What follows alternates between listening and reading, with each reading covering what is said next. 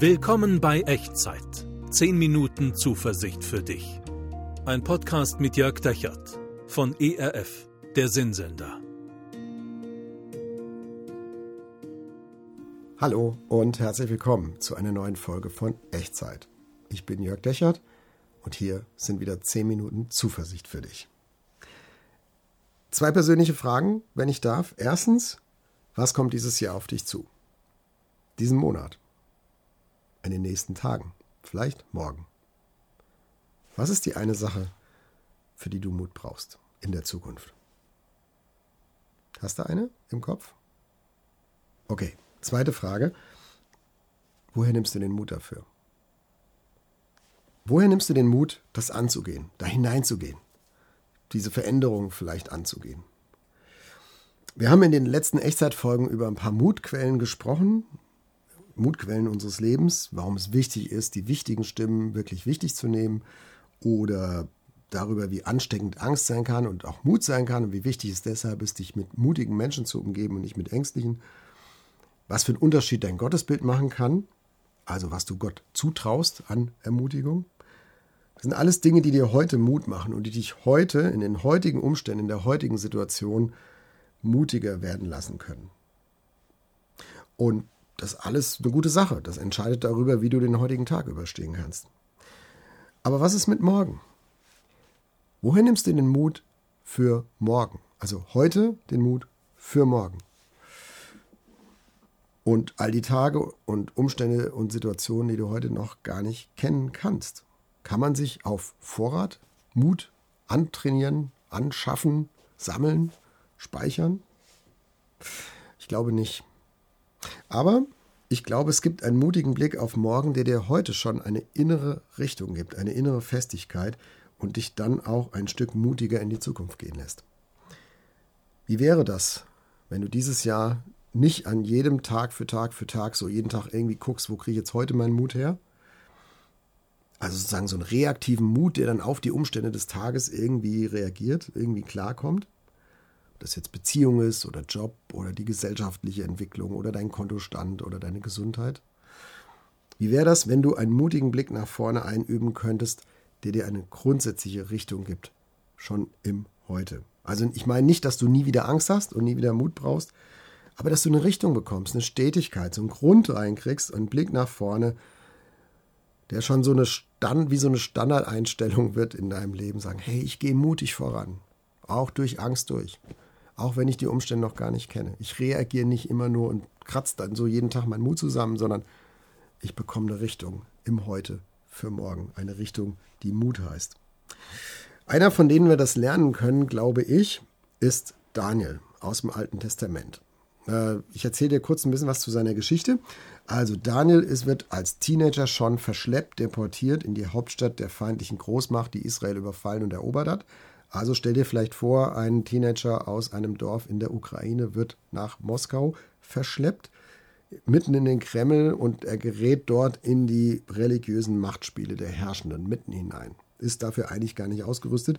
Und einmal erlässt der damalige Diktator Nebukadnezar ein Dekret, eine, eine, also er lässt ein Gesetz, dass alle sich vor einer großen, überdimensionalen goldenen Statue niederwerfen müssen und die anbeten müssen. Ist jetzt für heute gar nicht so wichtig, wie er auf so eine abgefahrene Idee kommt, der Nebukadnezar. Auf jeden Fall ist es Gesetz für alle. Und Daniel, Teenager, und ein paar seiner Freunde, die wollen Gott treu bleiben, ihrem Gott, dem Gott Israels, und sie weigern sich, sagen, nee, so eine goldene Statue, die beten wir nicht an, soweit kommt es noch. Und dann eskaliert das Ganze, es kommt, wie es kommen muss, und Nebukadnezar und die, die Macht, die, die Staatsmacht bedroht sie und sagt hier, wenn ihr euch nicht äh, niederwerft, wenn ihr diese Statue nicht an, anbetet, dann müsst ihr sterben. Und zwar sehr spektakulär. Wir haben hier einen großen heißen Ofen gebaut und wir werden euch in diesen Ofen werfen. Wir werden euch verbrennen. Und Nebukadnezar sagt schon, so, wo ist denn jetzt euer Gott, der euch rettet? Also die sind schon auf dem Weg in diesen Feuerofen rein und Nebukadnezar sagt, jetzt bin ich gespannt, wo ist euer Gott? Und vor allem, wo ist euer Mut? So, und was jetzt passiert, das lese ich dir vor im Alten Testament Buch Daniel Kapitel 3, die Verse 16 und 18. Da heißt es, da fingen an Schadrach, Meschach und Abednego, das sind die drei Freunde von Daniel, und sprachen zum König Nebukadnezar, siehe, unser Gott, den wir verehren, kann uns erretten aus dem glühenden Feuerofen. Und auch aus deiner Hand, o König, kann er erretten.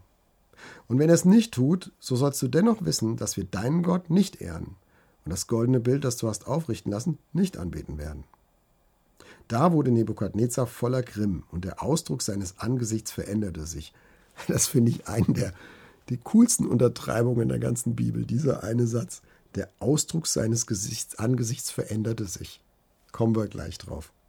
Aber wir fangen erstmal an bei dem, was die drei Freunde da zum König Nebukadnezar sagen. Siehe, unser Gott, den wir verehren, kann uns erretten aus dem glühenden Feuerofen.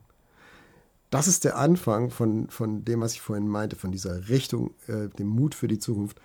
Gott kann. Unser Gott kann. Hör genau hin, sie sagen nicht, unser Gott wird uns auf jeden Fall erretten. Das können sie nicht wissen. Das wissen sie tatsächlich nicht. Gott beschützt und bewahrt seine Leute nicht vor allem. Die Bibel und auch die ganze Kirchengeschichte bis heute ist voller Menschen, die Gott vertrauen und doch leiden müssen. Manchmal sogar für ihren Glauben trotzdem umgebracht werden. Bis heute.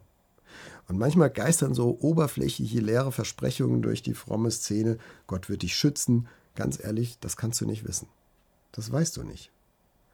Du kannst wissen, dass Gott am Ende immer das Gute für dich will und am Ende immer das Gute für dich erreichen wird. Das kannst du wissen. Das hat Gott versprochen und dass er retten kann.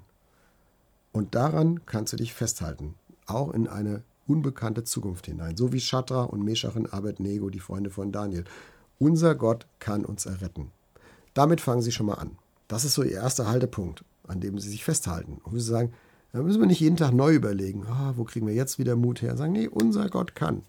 Unser Gott kann uns erretten. Das ist uns klar. Was auch immer hier mit diesem Feuerofen passieren wird, unser Gott kann retten. Erster Punkt. Und der zweite, und das finde ich so krass an dieser Geschichte, aber weißt du, Nebukadnezar, selbst wenn er es nicht tut, selbst wenn Gott uns nicht er kann, aber selbst wenn Gott uns nicht retten wird, dein goldenes Bild und dein Gott werden wir nicht anbeten. Wir werden unserem Gott treu bleiben. Ist es Sturheit? Ist es Trotz? Ist es so jugendliche Rebellion? Nein, das ist Mut. Das ist Mut. Das ist ein Blick von auf morgen, der dem heute Richtung gibt, eine Wette auf Gottes Zukunft, eine Wette darauf, dass es Hoffnung gibt und sei es spätestens im Himmel. Und sie, die, die Teenager sagen, hey, Nebukadnezar, auch wenn wir das nicht überleben, irgendwie wird Gott am Ende doch immer noch gut zu uns sein. Und deswegen werden wir deine Statue und deinen Gott auf gar keinen Fall anbeten. Ganz ehrlich, ich bewundere das. Es ist ein bisschen abgefahren, aber ich bewundere das zutiefst. Denn ich versuche mir dann die Alternative vorzustellen. Wenn Gott uns nicht rettet, dann werfen wir ihn über Bord. Dann wollen wir auch nicht an ihm glauben und wollen wir ihm nicht vertrauen. Was ist denn das für ein Glaube? Was ist denn das für ein Mut? Das ist vielleicht ein gescheiterter Handel mit dem höchsten Gott. Wenn du dein Ding nicht bringst, dann will ich dir auch nicht mehr gehorchen. Dann will ich dir auch nichts mehr zutrauen. Aber es ist doch kein Glaube. Das ist doch kein Gottvertrauen. Das ist doch kein Mut. Nein, der Zweiklang eines mutigen Glaubens, die beiden Seiten der Medaille sind, unser Gott kann, aber selbst wenn er es nicht tut, warum auch immer, wir halten an ihm fest. Also Vertrauen und Trotz. Vertrauen und Sturheit. Vertrauen und Festhalten. Das ist der Doppelschritt des mutigen Glaubens, den sie hier gehen. Unser Gott kann, aber selbst wenn er es nicht tut, Nebukadnezar, an dein Gott glauben wir nicht. Wir bleiben unserem Gott treu. Und dann heißt es drittens, da wurde Nebukadnezar voll Grimm, und jetzt kommt wieder dieser Satz, den ich vorhin meinte, und der Ausdruck seines Angesichts veränderte sich. Da kommen drei dahergelaufene Teenager aus einer eroberten Provinz eines unterlegenen Landes, und die schaffen es, dem Alleinherrscher des Weltreichs die Gesichtszüge vor Zorn entgleisen zu lassen. Warum ist Nebukadnezar so wütend? Warum provoziert der Mut dieser drei Teenager so einen Zorn bei einem so mächtigen Mann? Ist es, weil die ihm, weil die ihm nicht gehorchen und seine Statue nicht anbieten? Nee, ich glaube, es geht tiefer. Ich glaube, Nebukadnezar ist nicht zornig, weil die Jungs nicht gehorchen. Er weiß, dass er sie bestrafen kann und bestrafen wird und dass sie das nicht überleben werden. Aber ich glaube, was ihn so wütend macht und was er nie wieder wird vergessen können, solange er lebt, ist ihr Mut im Angesicht des Todes. Diesen Mut, der im Angesicht des Todes ihm ins Gesicht sagt, an dein Gott werden wir nicht glauben, denn unser Gott kann. Aber selbst wenn er nicht wird, geben wir nicht auf, sondern wir halten an Gott fest. Ein Mut, der auf das Morgen schaut und der selbst dem Heute im Feuerofen eine Richtung gibt. Unser Gott kann und selbst wenn er uns nicht rettet, bleibt er uns immer noch wichtiger und wertvoller und wesentlicher als du, Nebukadnezar, es jemals könntest. Das ist irre und das ist mutig. Das ist Mut für die Zukunft, der dem Heute Richtung gibt. Frage an dich, findest du so einen Mut attraktiv? Ganz ehrlich, ich schon. Ich ja, ich hätte den gerne. Ich würde gerne für diesen Mut beten. Für mich und wenn du magst, bete ich gerne auch für dich mit. Kling dich ein in dieses Gebet, wenn du das möchtest, um diesen Mut. Wir beten. Gott, ich bin nicht im Feuerofen, aber du kennst diese Situation, wo ich echt Mut brauche. Und du weißt, dass ich gerne meine ganze Zukunft schon kennen würde, aber ich kenne sie nicht. Ich weiß, dass du retten kannst, dass du führen kannst, dass du segnen kannst. Ich weiß nicht, ob du wirst, aber ich bitte dich, dass du mir hilfst, über das Heute hinauszublicken und den Mut für morgen zu finden, den Daniel hatte und seine Freunde hatten. Du bist mein Gott, du kannst mir heute helfen, aber selbst wenn du es nicht so tust, wie ich das gerne hätte, an dir will ich festhalten. Für immer. Amen. Schreib mir gerne, wie du so denkst über dieses Thema und was vielleicht dieses Gebet auch in dir ausgelöst hat, mit dir gemacht hat, weil es vielleicht deine Situation, in der du jetzt gerade drin bist, verändert hast. Kannst mir unten in die Kommentare schreiben oder per E-Mail an echtzeit.erf.de. Und nimm das mit in deine neue Woche, vielleicht in die Situation rein, in der du Mut brauchst und in eine unbekannte Zukunft des Jahres 2024 hinein. Du kannst nicht auf Vorrat mutig sein, aber wenn du mutig nach vorne schaust, dann gibt es deinem Heute Richtung. Gott kann dir heute helfen, aber selbst wenn er es nicht tut, seine Zukunft ist die beste, die du haben kannst. Und sein Segen ist das Beste, was dich unterwegs begleiten könnte. Und deswegen möchte ich dir diesen Segen jetzt noch zusprechen. Der Herr segne dich und behüte dich. Der Herr lasse sein Angesicht leuchten über dir und sei dir gnädig. Der Herr erhebe sein Angesicht auf dich und schenke dir seinen Frieden. Amen. Das war Echtzeit. 10 Minuten Zuversicht für dich. Ein Podcast mit Jörg Dechert von ERF, der Sinnsender.